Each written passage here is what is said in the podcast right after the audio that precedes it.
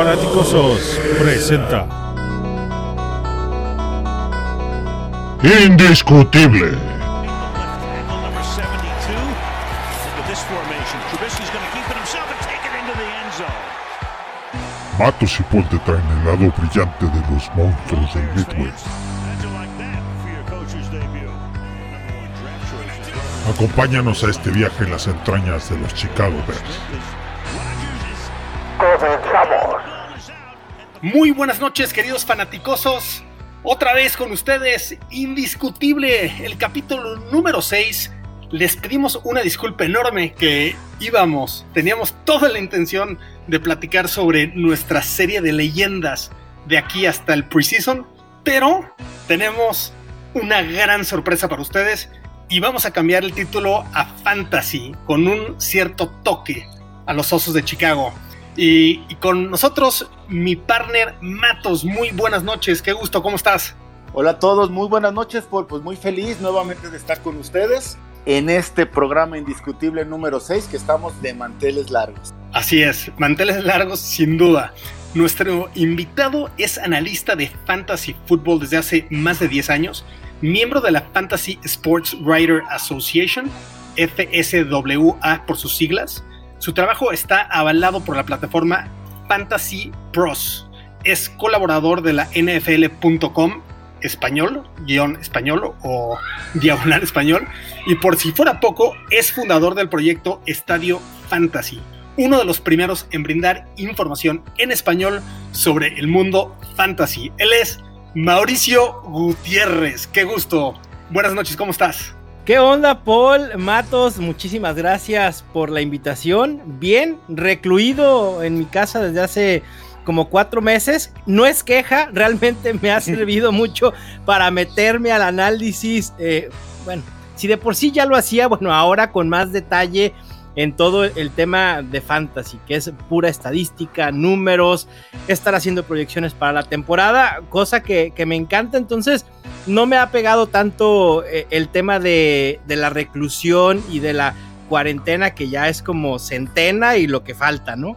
Un gusto sí es- enorme tenerte aquí, Mauricio, en verdad un gusto. Muchísimas gracias a ustedes, de verdad, el gusto es mío. Así es, qué, qué gran gusto. Y antes de irnos directo a Fantasy, y una disculpa enorme por empezar con una pregunta no Fantasy, pero hace algunas horas se publicó un contrato por 10 años, con una duración de 12 años totales, una extensión de 10 años, por 503 millones de dólares máximo. ¿Qué nos puedes decir de este nuevo contrato para Patrick Mahomes en los Chiefs, mi Mao? Es, me parece una locura. Es la realidad. Creo que nunca en la vida habíamos visto un contrato por 10 años. Bueno, el de Michael Vick también fue por 10 años, si mal no recuerdo. Pero ya con la extensión y los dos años que le quedaban a Mahomes, realmente los Chiefs lo amarran por los próximos 12 años. Eh, la cantidad obviamente también impresiona. Lo que más me llamó la atención del contrato son los mecanismos que pudiera tener Mahomes para generar más dinero garantizado del que está inicialmente en el contrato. Creo que va de la mano con el salary cap, que si se incrementa, eh, su dinero garantizado va incrementando conforme el incremento del eh, salary cap, que eso es interesante y yo no lo había visto en ningún otro lado. Y son términos novedosos que creo que vamos a empezar a ver en mucho más contratos, ¿no? Por ahí en Twitter leía que es un contrato tan a largo plazo que le puede suceder a Mahomes como le sucedió a Scottie Pippen y lo vimos quien haya visto la serie de The Last Dance de cómo Co- Scottie Pippen rápidamente quedó fuera de mercado en cuanto a lo que ganaba para su talento, ¿no? Quizá a Mahomes le puede suceder lo mismo, pero el dinero es, eh, eh, de verdad es, eh, wow, 500 millones, nunca antes visto. Qu- 500 millones y quién sabe si es el primer pick en el draft de fantasy, ¿verdad? No, para nada, ¿eh? Y, y quien lo haga, quien lo haga, por favor, asesórese primero conmigo. Eh, es un error muy común entre los novatos querer ir por un coreback temprano. Hay algunas salvedades, ¿no? Por ejemplo, en ligas de, de dos corebacks o la liga superflex, eh, que a veces ahí sí está justificado ir por un coreback temprano, pero en una liga normal, en donde solo se utiliza un coreback de 10, 12, 14, incluso 16 equipos, sinceramente no vale la pena invertir fuerte en la posición de coreback. Así es, así es. Pues bueno, primer pregunta directa de fantasy. ¿Qué hace un analista de fantasy? Cuéntanos un día de tu vida. ¿Qué hace e, en temporada normal o en temporada baja? Porque sí cambia drásticamente, pero mira, básicamente eh, mi vida es en números. Curiosamente, les platico un poco de mí. Yo estudié eh, Derecho, soy abogado de profesión y hace cinco o seis años abandoné y me dedico ya de lleno a esto. En la prepa, bueno, toda la vida, mi coco siempre fueron las matemáticas. Y hoy en día, todo el día veo números, todo el día veo proyecciones, todo el día me la paso haciendo sumas, restas, divisiones, eh, eh, sacando promedio. Sí, de hecho. y, y, luego digo, bueno, caramba, si me las hubieran enseñado de otra manera, ¿no? Aplicadas a algo que me gustaba, yo hubiera estado fascinado de ver todos los números toda la vida, pero así pasa. Eh, normalmente trato de hacerme tiempo entre escribir, eh, la edición, también hago podcast, está el Estadio Fantasy Podcast, entonces también grabo, edito, Ahorita en esta, en esta temporada baja estoy sacando tres episodios por semana, muy cortos, pero de todos modos, pues, ustedes saben que hay que editar, hay que preparar la información. Luego también está el sitio estadiofantasy.com, que hay que estarlo alimentando con contenido escrito. Y las redes sociales, también paso mucho, mucho tiempo en redes sociales tratando de, de interactuar con, con, la gente que está interesada en el fantasy. Muy bien, muy bien. Y a ver, vamos a platicar un poquito de los osos de Chicago, de nuestros osos de Chicago. Dentro de tus rankings fantasy, ¿cuántos de los Bears tienen posiciones altas? Por posición alta, pudiéramos referirnos en los primeros 15 en su posición. Digamos, sí, es solo Allen Robinson, eh, sinceramente.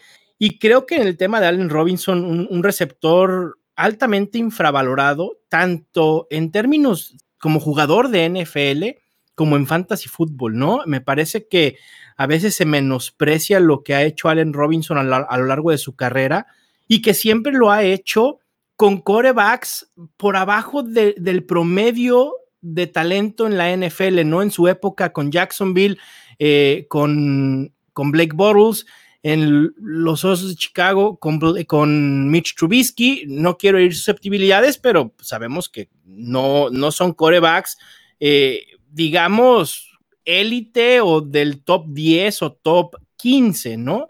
Y Allen Robinson ha tenido temporadas muy, muy buenas. De hecho, dos de las tres temporadas que ha tenido con al menos 15 juegos, ha terminado entre los 10 mejores receptores de fantasy. ¿Y consideras que, hay algún sleeper dentro del equipo?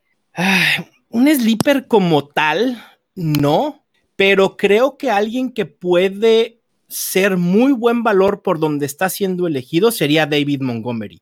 Creo que, eh, y, aquí me, me declaro culpable un poco, la comunidad fantasy el año pasado hicimos un hype impresionante por David Montgomery, porque un jugador que, en cuestión de talento en general a los analistas nos gusta mucho David Montgomery y que esta expectativa tan desbordada llevó a que en su primera temporada de NFL la gente dijera, no, fue un bust.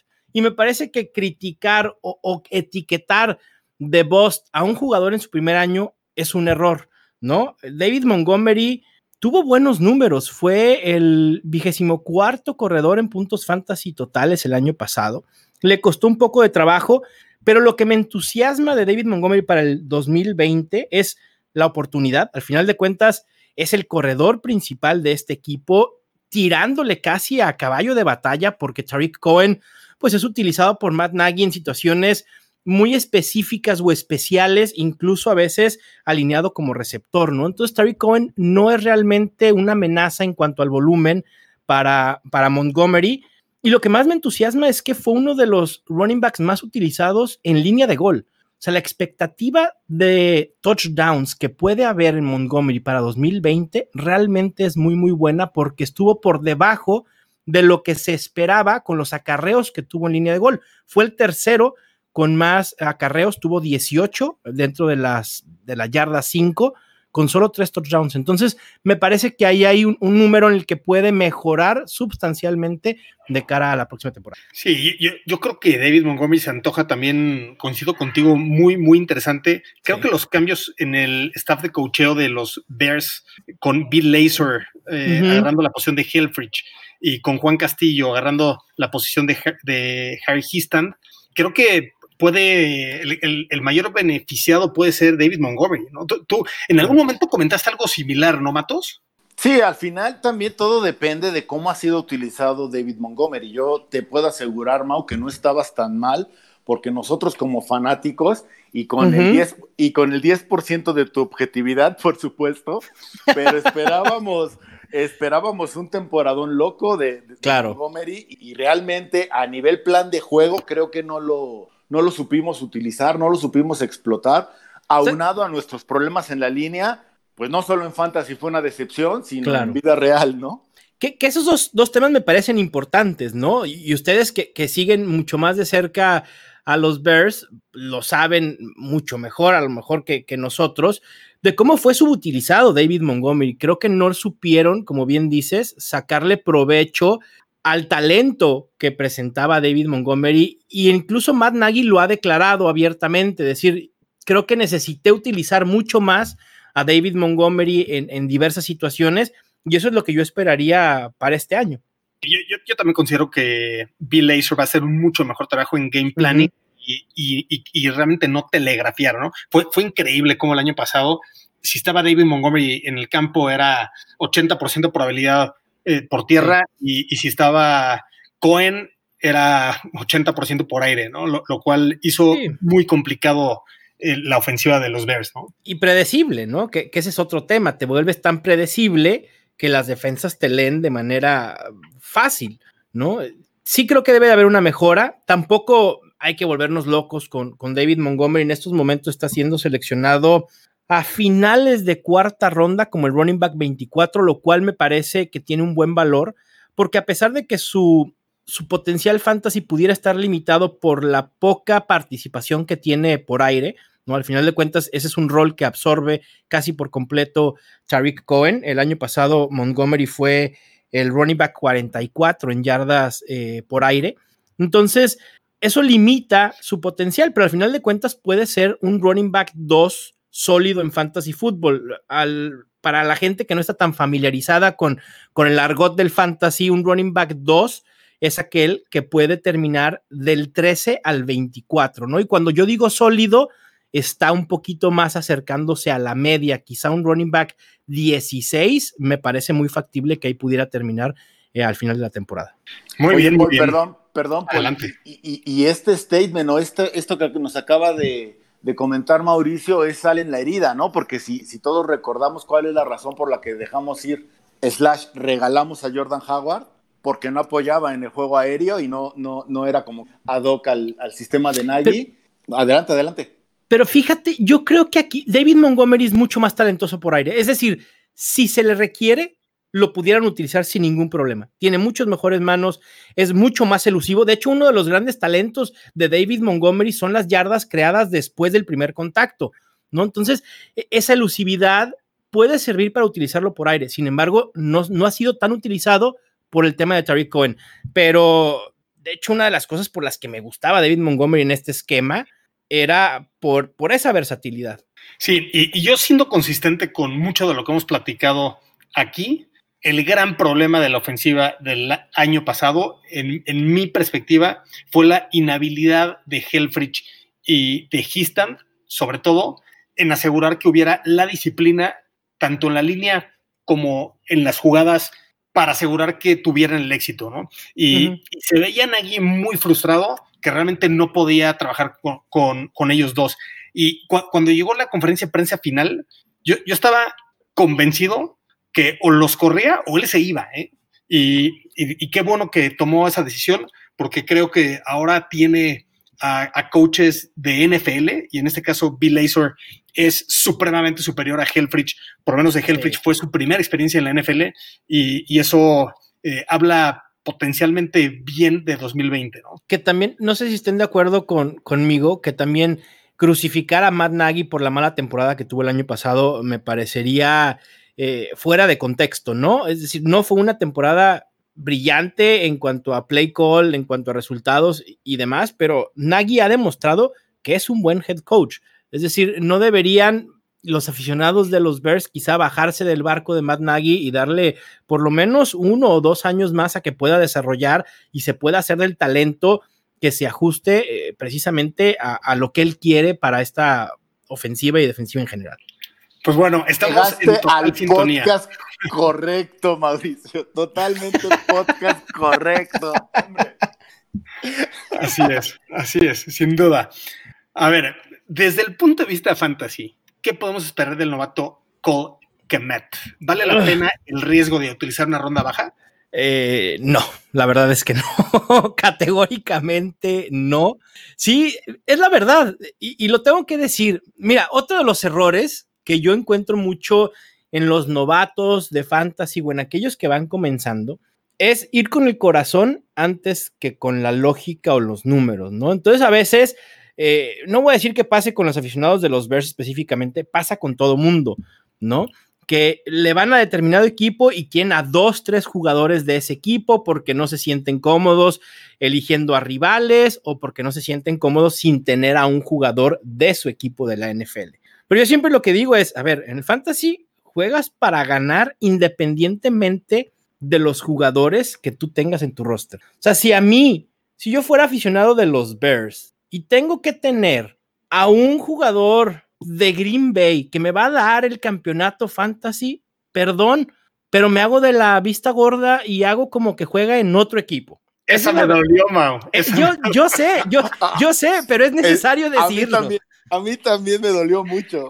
Es necesario decirlo. Mira, yo ya ¿no recomiendas a Rodgers casi casi? No, no, no, tampoco. De hecho, para mí Aaron Rodgers no está ni siquiera en mi top 12 eh, de corebacks este año. Yo lo, yo lo evitaría. De hecho, Hace dos semanas escribí tres corebacks a evitar. Uno es Aaron Rodgers. Eh, bueno, bueno. Pero es la realidad. Pero hablando de Cole Kemet, eh, un dato duro, fuerte.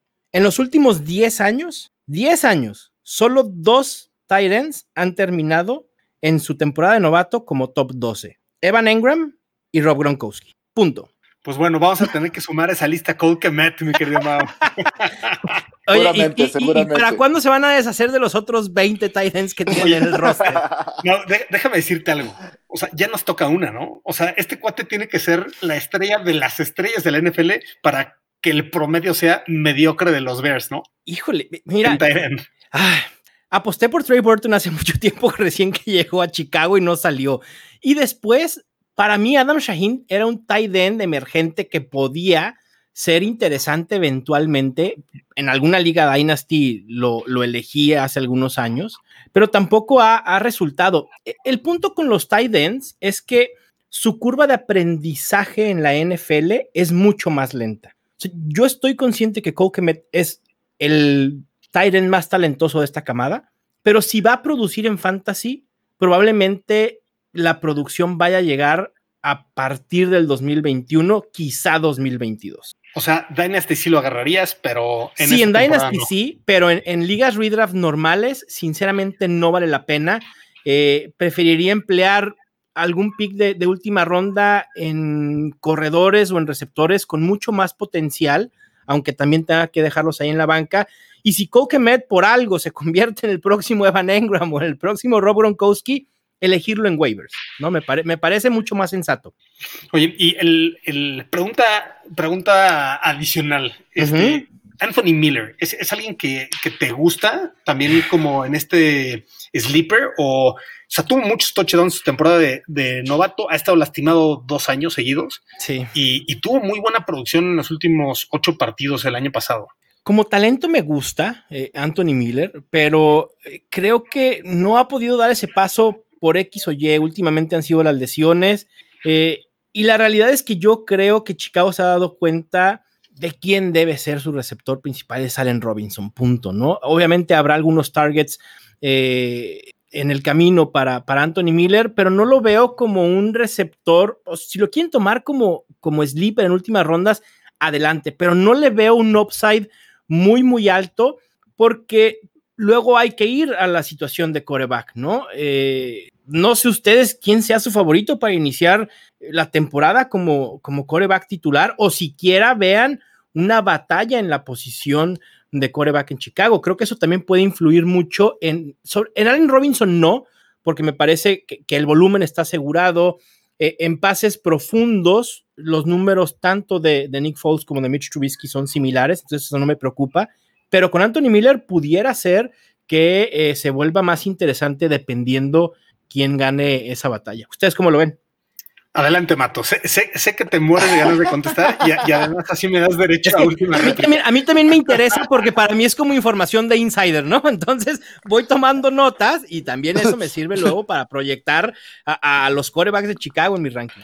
No, pues es que si, si, si, es cuestión analítica, Mau, te fallamos porque aquí nos llevamos mucho por el corazón. Está bien, no importa. Venga. En lo, en lo particular, yo, yo, voy, yo voy porque Mitch gane la, la batalla por, por dos sencillas razones. Número uno, este, nos han tirado hasta con la cubeta. Hoy es uno de esos días por su selección, ¿no? Obvio, sí. Dos, sobre todo con, el contrato, ¿no? Exacto. Mal que bien tenemos o, en su momento pusimos nuestro futuro en sus manos y, siempre, siempre sería como que agradable y una buena noticia que, nunca lo hemos vivido nosotros como fanáticos, que le demos esa posición, ¿no? También creo que, que, que Mitch ha sido como que muy afectado por toda esta publicidad. No es culpa de Mitch que Mahomes sea un talento generacional. No es culpa de Mitch que Pace haya dado tanto para subir. Y tampoco, a veces siento, y lo hemos comentado en, este, en esta tribuna con anterioridad, a veces siento que somos un poquito injustos con él, ¿no? Porque su desarrollo como coreback ha sido lento, ¿no? No ha sido óptimo, pero tampoco ha sido inexistente. Y de Fouls, a mí lo que me pasa con Fouls, y es no, totalmente una, idea personal, es mi opinión, es que con Fouls ya sabemos qué es, ¿sabes? Porque al final sí, tuvo, sí tuvo un Super Bowl, sí fue una, un, gran run, fueron siete partidos que jugó a la perfección la posición, pero lleva ocho años en la liga, ¿sabes? Entonces, claro, al final eh, esperar que, vamos a, o que contratamos al Fouls de esos siete partidos, pues es un poquito infantil. ¿El contrato de Fouls por cuántos años fue? Eh, ¿O cuántos años lo tienen asegurado? ¿Este y otro o nada más este? Son, dos años. Dos años. No, son, tres, son tres, años. Ok. Pero tiene salir. Ah, perfecto. Mira, ¿qué hace sentido? Eh, estuvo, estuvo bien interesante el trade con los Jaguars porque le quedaba un año garantizado por 21 millones de dólares y luego dos años opcionales por 21 millones de dólares cada año. Ok. El, lo que hizo Bears es, ok, hacemos el trade con los Jaguars, déjame negociar con Falls. Y la negociación estuvo bien interesante. Son tres años garantizados por 7 millones de dólares cada año con, con, un, eh, con un potencial de, subirlo hasta 21 millones de dólares, pero para eso tiene que ser titular. Y de hecho, si, si no logra la titularidad, él no tiene derecho a opt-out. Entonces se queda con los Bears como backup por 7 millones de dólares por 103 años, lo cual se me hizo muy inteligente de, Ryan Pace. Este, y, llegando a, mi respuesta con ya sin derecho de réplica de datos, ¿no es cierto? este, yo, yo, yo también, estamos muy, muy de la mano que ya sabemos que hay en Nick Foles. Del lado de Mitch, Mitch es el coreback que te sorprende de una manera increíble en una jugada y, luego te das de topes contra la pared en la siguiente jugada, ¿no? Este, en, mi perspectiva, ha demostrado en múltiples jugadas que tiene todo lo que se necesita para ser un coreback elite en la liga. El problema es que en otros momentos, repito, se vuelve loco y toma muy malas decisiones. si, si, llega a conectar e, e, este, tema de estas malas decisiones y por qué se dieron, por no dominar a la defensa o etcétera, por falta de experiencia también. Recordemos que, que Mahomes tuvo cinco años de experiencia en colegial, Watson tuvo prácticamente cinco años también, cuatro o cinco años de experiencia en colegial y Mitch uno. Entonces, eh, ahí sí le sacan la partida y eso definitivamente le ha costado en la NFL. Sí, que bajo ese concepto haría sentido, ¿no? a ver, Chicago, trae a Nick Foles para crear una competencia y quizá eh, le pongas presión a, Mitch Trubisky y que sepa que tiene que eh, tomar mejores decisiones, mejorar en general, ¿no? Te la juegas con Mitch Trubisky a ver qué te puede dar y si realmente es tu quarterback del futuro. Y si no funciona, por lo menos tienes a Nick Foles el próximo año para hacer ese coreback de transición con quien decidas ir en el draft en 2020. A mí no me parece una mala idea, eh, pero si ese es el plan, me gustaría que le dieran la paciencia a Mitch Trubisky, porque si a media temporada, uno, dos, tres juegos malos de Mitch Trubisky, los fans van a comenzar a presionar muy fuerte a Matt Nagy para hacer el cambio por Nick Foles. Y, quizá entonces pueda salir hasta contraproducente porque ya ni viste qué, te puede brindar Mitch Trubisky realmente con, con estos años de experiencia que, que, obviamente influye, como dices, ¿no? Mahomes con mucha experiencia en colegial, Watson lo mismo, y, y, Trubisky no la tuvo. O sea, realmente Mitch Trubisky se está desarrollando como coreback ya en la NFL. Sí, así es. Y, en mi perspectiva, Nagy está haciendo lo correcto. Está teniendo su plan de backup porque también su carrera con los Osos de Chicago depende de una buena temporada. Y si a los, al cuarto, quinto partido Mitch no está dando los resultados, este, es, una buena decisión en mi perspectiva tener a, Nick Foles, porque ya sabes lo que tienes y en todo caso, eh, eh, lejos que se caiga el equipo a la calle, le puedes dar un boost en ese momento a la moral del, equipo y ya el que está en la banca ya no es eh, eh, alguien, ¿no? Como el año pasado que realmente no puede irte a la banca con Chase Daniel, ¿no? Sí, no, por supuesto, no, para nada. Y, ahora, me, perdón, me da miedo preguntar, pero es opinión personal, pero, pero, pero a nivel fantasy, Trubisky Falls ni, hablamos. No, no, no, no, para nada. Nos saltamos la pregunta. Mira, para quien emplea la estrategia de streaming de quarterback, que es utilizar uno cada semana dependiendo los matchups, ahí sí pudiera ser eh, utilizado alguno. El año pasado Mitch Trubisky tuvo buenas semanas de fantasy y varias, varias en el top 12, exactamente. Y, este tema de Mitch Trubisky, a mí, a mí me, me gusta ponerlo sobre la mesa, porque la gente que evita a Allen Robinson, automáticamente, siempre que le pregunto, ¿por qué no te gusta Allen Robinson este año? Por Mitch Trubisky. Pues que me digan quién fue el coreback el año pasado. Y Allen Robinson fue un jugadorazo. De verdad, el talento de Allen Robinson es impresionante.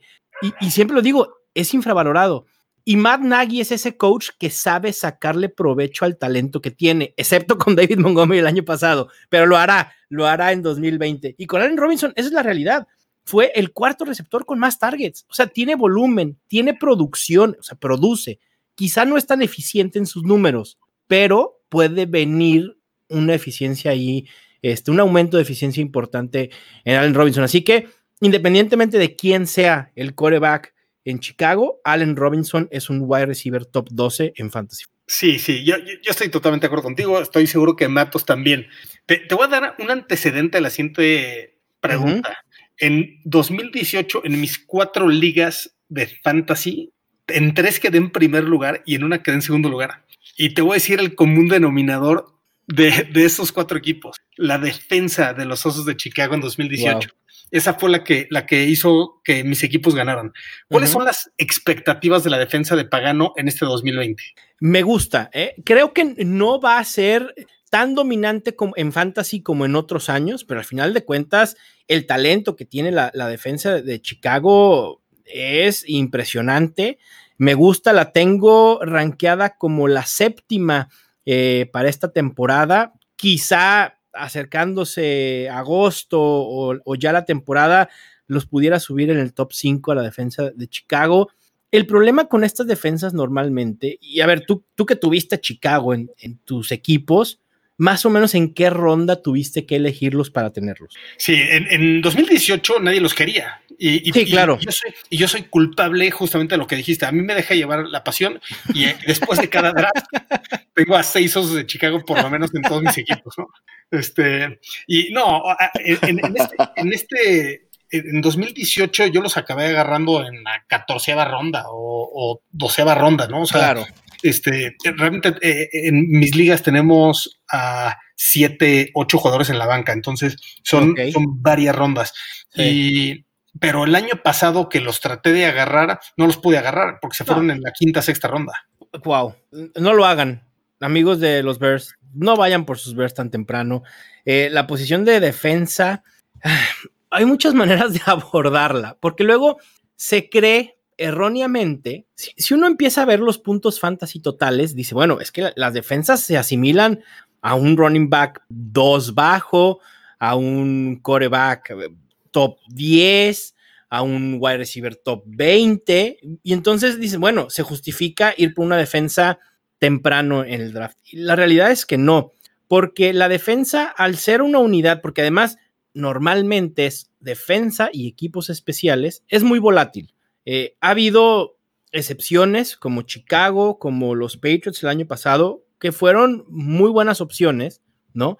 Pero la realidad es que no vale la pena invertir tan fuerte y es un tema de oferta y demanda. Primero en el draft, en una liga de 12, solo 12 defensas serán titulares de 32 posibles. Y después en la temporada, cada semana surgen opciones, ¿no? Porque ves eh, que va contra, perdón, pero contra Miami, contra Cleveland el año pasado, eh, contra esos equipos que suelen no tener ofensivas tan prolíficas, y entonces el, el matchup es interesante y puedes jugar con una defensa diferente cada semana. Yo prefiero emplear esos picks en mi draft de jugadores que puedan tener upside. Incluso ahorita se, mencionó a Anthony Miller, eh, a otros sleepers que pudieran tener ustedes en, mente y jugársela con defensa diferente. Al final de cuentas, Chicago, ¿qué semana descansa en 2020? 11, 11 matos. La 11, ah, bueno, ahí no está tan, tan complicado. Sí, ahí te, te, lo puedes, digo, si la quieres, te la llevas hasta la semana 11. Porque luego lo que pasa es que apuestas fuerte por una defensa sin estar muy consciente de su semana de descanso y te toca semana de descanso en las 5 y la vas a tener que tirar porque tampoco vale la pena tener dos defensas en tu roster, ¿no? Esa es estrategia que yo he utilizado y a mí me ha funcionado y por eso la, comparto. Sí, y, depende mucho también cómo esté configurada tu liga, ¿no? Porque eh, para algunas ligas conviene más X tipo de defensa y otras que tienen ahí equipos especiales, yardas, este, etcétera, ¿no? Sí, normalmente eh, la puntuación estándar de defensas, lo más importante son las tacleadas, si es que puntúan las tacleadas, y si no, entonces las jugadas grandes como fumbles, intercepciones y sacks. Eh, hay algunas ligas que tienen eh, por cada yarda de un sack, te da medio punto o una tercera parte punto, ¿no? Sí, así es. Mira, ya en, cuestión de defensas, uno se puede, no, ya la, realidad es que en casi cualquier formato es tan configurable que te puedes volver loco. Yo estoy ahorita en, un, en un draft lento en el Scott Fish Bowl, no sé si han escuchado de ese torneo de fantasy. Es una locura, porque, eh, por ejemplo, los corebacks, además de que es una liga con superflex donde puedes utilizar dos corebacks, el coreback te quita un punto por cada sack, aunque no haya sido culpa del coreback te da medio punto por pase completo y menos uno por pase incompleto. Es una locura porque además luego los running backs te dan medio punto por cada primero y diez logrado por tierra o por aire, los wide receivers igual. Y entonces ya son muchas variables a considerar y, pasa lo mismo con las defensas. Sí, sí, sí, sí. Oye, y una pregunta más de jugadores. Sí. Este, eh, eh, Jimmy Graham, tight end, ¿lo considerarías ahí como backup del backup o ni siquiera? Eh, no, la verdad es que no. Creo que ya los días de Jimmy Graham pasaron, eh, sinceramente. Fue un, una contratación que no entendí con Chicago. Eh, esta acumulación de, tight ends, sinceramente, no, me la logro explicar todavía. Y sobre todo por el contrato que le dieron a Jimmy Graham. Me parece mucho dinero para un tight end ya en, pues, probablemente su último año, ¿no? Y la opción era el retiro, ¿no? Yo estoy seguro que Jimmy Graham tuvo la oferta de Chicago o el retiro. Sí. Y sí, sí, también tampoco lo entendimos nosotros, Mau. Me imagino. yo, yo, te, yo, te, voy a decir cuál es mi perspectiva, Mau.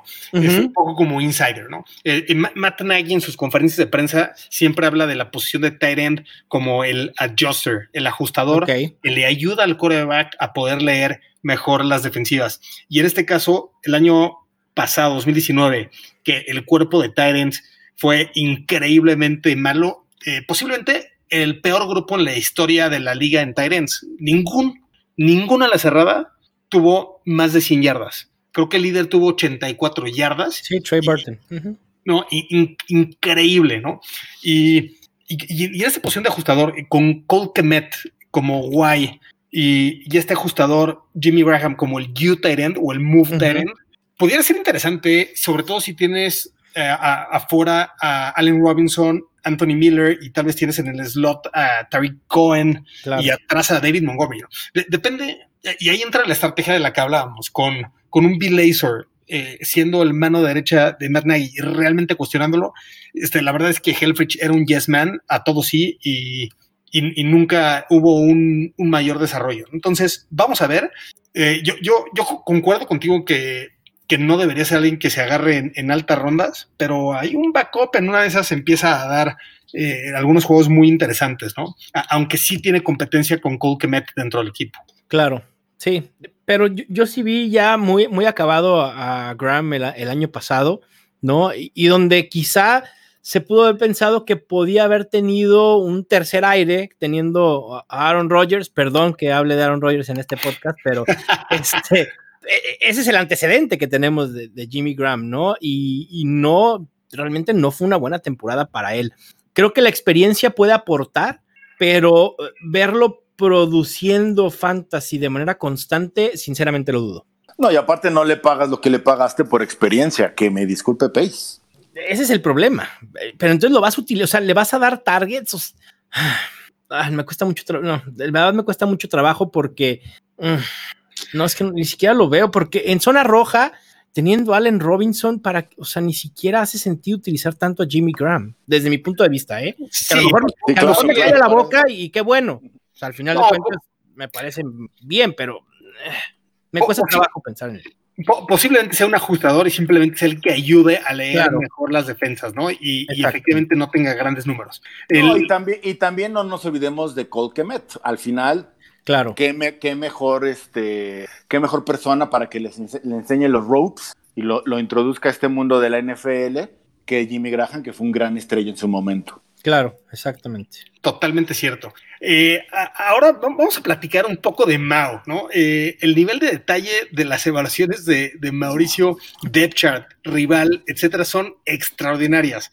De, hecho, Matos eh, ha, estado muy, muy contento con su draft kit de Fantasy.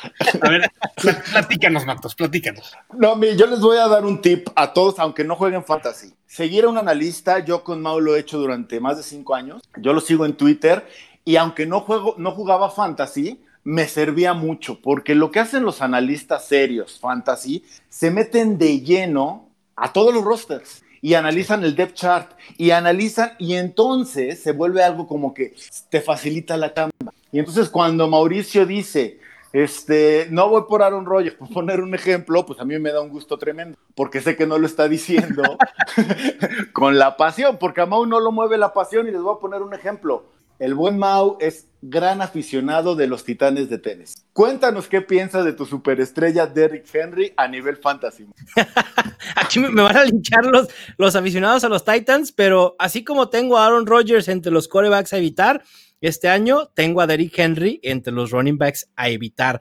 Sinceramente, eh, me preocupa un poco, primero, la falta de versatilidad de Derrick Henry sabemos que no lo van a utilizar por tierra y eso limita mucho en general el potencial de, running backs en la NFL actual y sobre todo en fantasy, ¿no? Eh, fue muy eficiente, Derrick Henry creo que vendrá una regresión natural en la eficiencia de este corredor y en general de la ofensiva de, los Titans.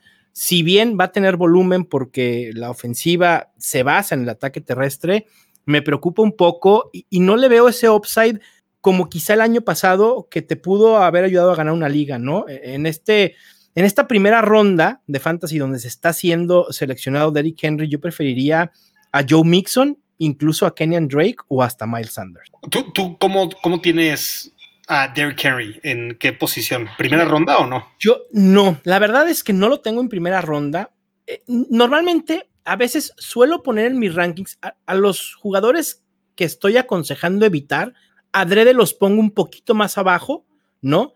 Para crear esa alerta y para que cuando tú te bases en mis rankings al hacer tu draft, es lo más probable es que no te vaya a caer ese jugador porque se va a ir antes de lo que yo te estoy aconsejando que lo tomes. Yo en estos momentos tengo a Derrick Henry como mi running back 9, e, es decir, eh, abajo de Joe Mixon, de Kenyan Drake, de Miles Sanders, probablemente a finales de primera ronda eh, pudiera conseguirlo, pero eso no va a pasar porque Derrick Henry es muy probable que se vaya en el rango del pick 6 al pick 8, pick 9 en un draft de fantasy.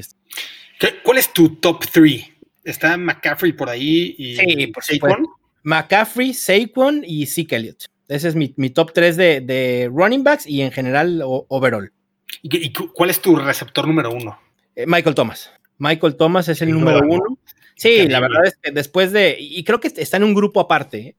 Él es, nadie te va a cuestionar eso. Nadie te cuestiona esas. De hecho, eh, mucho del, trabajo, ¿no? En, esta, en esta temporada baja, eh, yo suelo hacer muchas simulaciones de drafts y, trato de decirle a la gente qué hacer en determinada posición, ¿no? Para mí, una de las más complicadas es el 106. Después de que ya se fue Christian McCaffrey, Saquon Barkley, eh, Zeke Elliott, probablemente Dalvin Cook. Y, en el 5, ¿qué haces? Híjole, en el 5 o en el 6, es ir con Michael Thomas, el primer wide receiver, o ir por un running back que mucha gente iría con Derrick Henry, pero yo en el 1.06 estaré dispuesto a ir por Joe Mixon. Me encanta el potencial de este corredor, una mejora general en la ofensiva de Cincinnati. Creo que el año pasado tuvo una de las peores situaciones para él y aún así logró terminar entre los 12 mejores. Así que me gusta mucho, pero la posición de 1.05, 1.05 a 1.07 me parece la posición más complicada para draftear este año. Oye, y yo no lo dije, pero Adams podrá ser opción. Digo, yo no, eh. si ustedes los tienen vetados, obviamente. ¿Cómo te atreves, Paul? sí, obviamente Devante Adams, al ser la única arma legítima de, Aaron Rodgers tendrá mucho volumen para justificar ser un wide receiver eh, top 5, pero la realidad es que no veo mucha diferencia, por ejemplo, entre Devante Adams o Julio Jones. Entonces, eh, eh, si ese tema de ir con un Packer les causa conflicto, puedes ir con Julio Jones sin ningún problema. O sea, no es alguien que deba ser drafteado sí o sí. Además, en el rango en el que se está yendo Davante Adams, que es finales probablemente de, primera ronda, yo preferiría ir con running back y después en segunda ronda con otro running back. Este año va a suceder algo muy, muy particular y ya lo vimos el año pasado.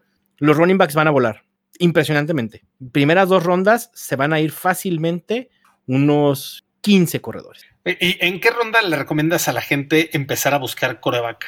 ¿Cuarta ronda?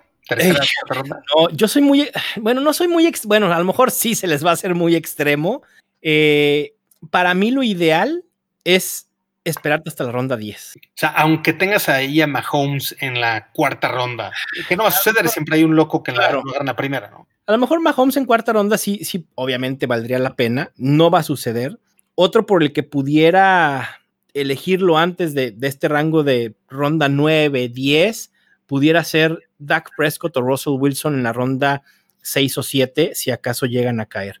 Eh, y la lógica es, me gusta tener buena profundidad en la posición de running backs y en la posición de wide receiver, que para mí son las principales posiciones en fantasy fútbol y que es donde construyes un roster eh, para campeonato. Tú, tú eh, Tyren, o sea, este, este, este es un, yo creo que una discusión bien interesante. O sea, un Tyrant, ¿en qué ronda se debería de agarrar? ¿En segunda ronda está bien un Kelsey o hasta un Gronkowski en este año con Tampa Bay y esa reunión de regreso con Tom Brady? ¿O te esperarías tercera, cuarta ronda? Yo creo que los únicos dos Tyrants que valen la pena ir temprano son Kelsey y George Kittle en segunda ronda, que es donde se están yendo.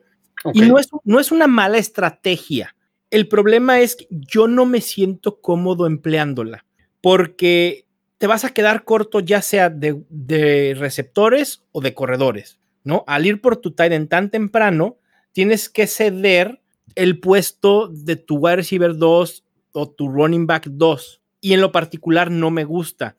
Creo que puedes encontrar talento y producción fantasy en rondas posteriores. Por ejemplo, el, el propio Rob Gronkowski que acabas de mencionar se está yendo en la ronda 10 con un potencial enorme. A lo mejor ¿Funciona o no? Bueno, ya eso está por verse. Pero la inversión que haces en Rob Gronkowski en ronda 10 te permite tener un roster mucho más sólido en corredores y receptores, incluso agarrar primero jugadores de banca y después ir por un tight end. Otros que me gustan mucho a partir de la ronda 7 son Evan Engram, Tyler Higby, eh, incluso Hayden Hurst de, Atlanta, que ahora eh, asumirá el rol de, Austin Hooper, son Tyrants que, que pueden ser interesantes y no invertir tan fuerte en eso. Pero si ustedes quieren ir por Kelsey o Kittle, adelante, no tengo nada en contra de, ello, se puede armar un buen roster, pero en lo particular no me siento cómodo empleando esa estrategia. Qué bien, Marco, qué bien. Y coméntanos dónde, dónde tienes tu podcast, dónde eh, nuestros queridos fanáticos te pueden encontrar eh, en tus diferentes actividades. ¿Qué, ¿Qué, más tienes además de podcasts y artículos? Mira, el, podcast lo encuentran en cualquier plataforma de podcast, Spotify, Apple, etcétera. Lo encuentran como Estadio Fantasy Podcast. También eh, los artículos y demás en el estadiofantasy.com, en el sitio, Facebook, Estadio Fantasy, y mi Twitter personal, que es donde estoy mucho más activo en redes, arroba NFL. Y próximamente, ya durante la temporada, los artículos en nfl.com en español. Excelente, pues ya saben a dónde ir, queridos fanáticosos. No, y, otro tip, otro eh, tip, Paul, otro tip que darles, ya les, acabo de decir que aunque no jueguen fantasy, es un must para entender muy bien este, esta situación de la temporada, es un must seguir a un analista fantasy como Mauricio, pero si tú juegas fantasy, no tienes que hacer todo lo que hace Mauricio, ni dedicarle todas las horas que, que le dedica Mauricio puedes aprovechar del tiempo de Mauricio y comprar su draft kit, poner a trabajar a Mauricio este, y utilizar todas, todos sus rankings para formar y eh, definitivamente te abre mucho el, el, juego del fantasy, te abre mucho el panorama y tiene técnicas bien interesantes, tácticas bien interesantes, todos los ranqueos. Y esto lo pueden encontrar en donde, Mau? En, mi página en Estadio Fantasy, ahí está el link para adquirir el, draft kit. También en Twitter está como tweet fijado. Ahí está el link para que lo puedan adquirir. De verdad es una herramienta muy, muy buena. Eh, para los que no son tan clavados, a lo mejor compran el documento, lo abren y puede ser abrumador porque de entrada ves 124 páginas. Dices, ¿en qué momento voy a poder leer todo eso? Pero la verdad es que sí hay artículos de estrategia, hay artículos de análisis, novatos a seguir, eh, jugadores a evitar, eh, sleepers, y después hay secciones muy didácticas, por ejemplo, las previas de los equipos con los jugadores a tener en la mira, jugadores a evitar. Están los depth charts que sirven mucho para darnos una idea eh, dónde está colocado determinado jugador en el depth chart del equipo. Y al último, de, en la parte final del draft kit, tengo un listado muy, muy sencillo de jugadores a evitar en cada ronda y jugadores a tener en la mira en cada ronda. Excelente, pues ya, ya saben a dónde ir. Y de todas maneras, estaremos, estaremos compartiendo todos los links y todas las URLs en, nuestro Twitter también para que lo, sigan y, y, puedan adquirir sus conocimientos de manera legal o ilegal. Porque yo, la verdad es que este, este año este año fue el primero que compré el kit, pero los últimos cuatro años he estado explotando sus conocimientos a más no poder. Sí, es que también hay mucho contenido gratuito en estadiofantasy.com y, en Twitter también suelo ser muy accesible. Trato de responder todas las dudas que me lleguen. A, veces es imposible, eh, debo ser muy sincero, pero normalmente cuando tengo tiempo respondo todo. Si me preguntan, oye, ¿qué hago? Estoy en esta situación, un trade, eh, a quién prefieres de X o Y, siempre trato de, responder todas las dudas. Pues excelente. Y, ahora le llega la parte más triste para mí, como siempre lo digo, pero recuerden que pueden encontrar a Matos en arroba NFL México y pueden encontrarme en arroba Osos Chicago. Y recuerden, el amor por los osos es indiscutible. Abrazo, homies. Muchísimas gracias, mi mago. A ustedes, muchísimas gracias, un placer. Abrazo, bear down. Bye.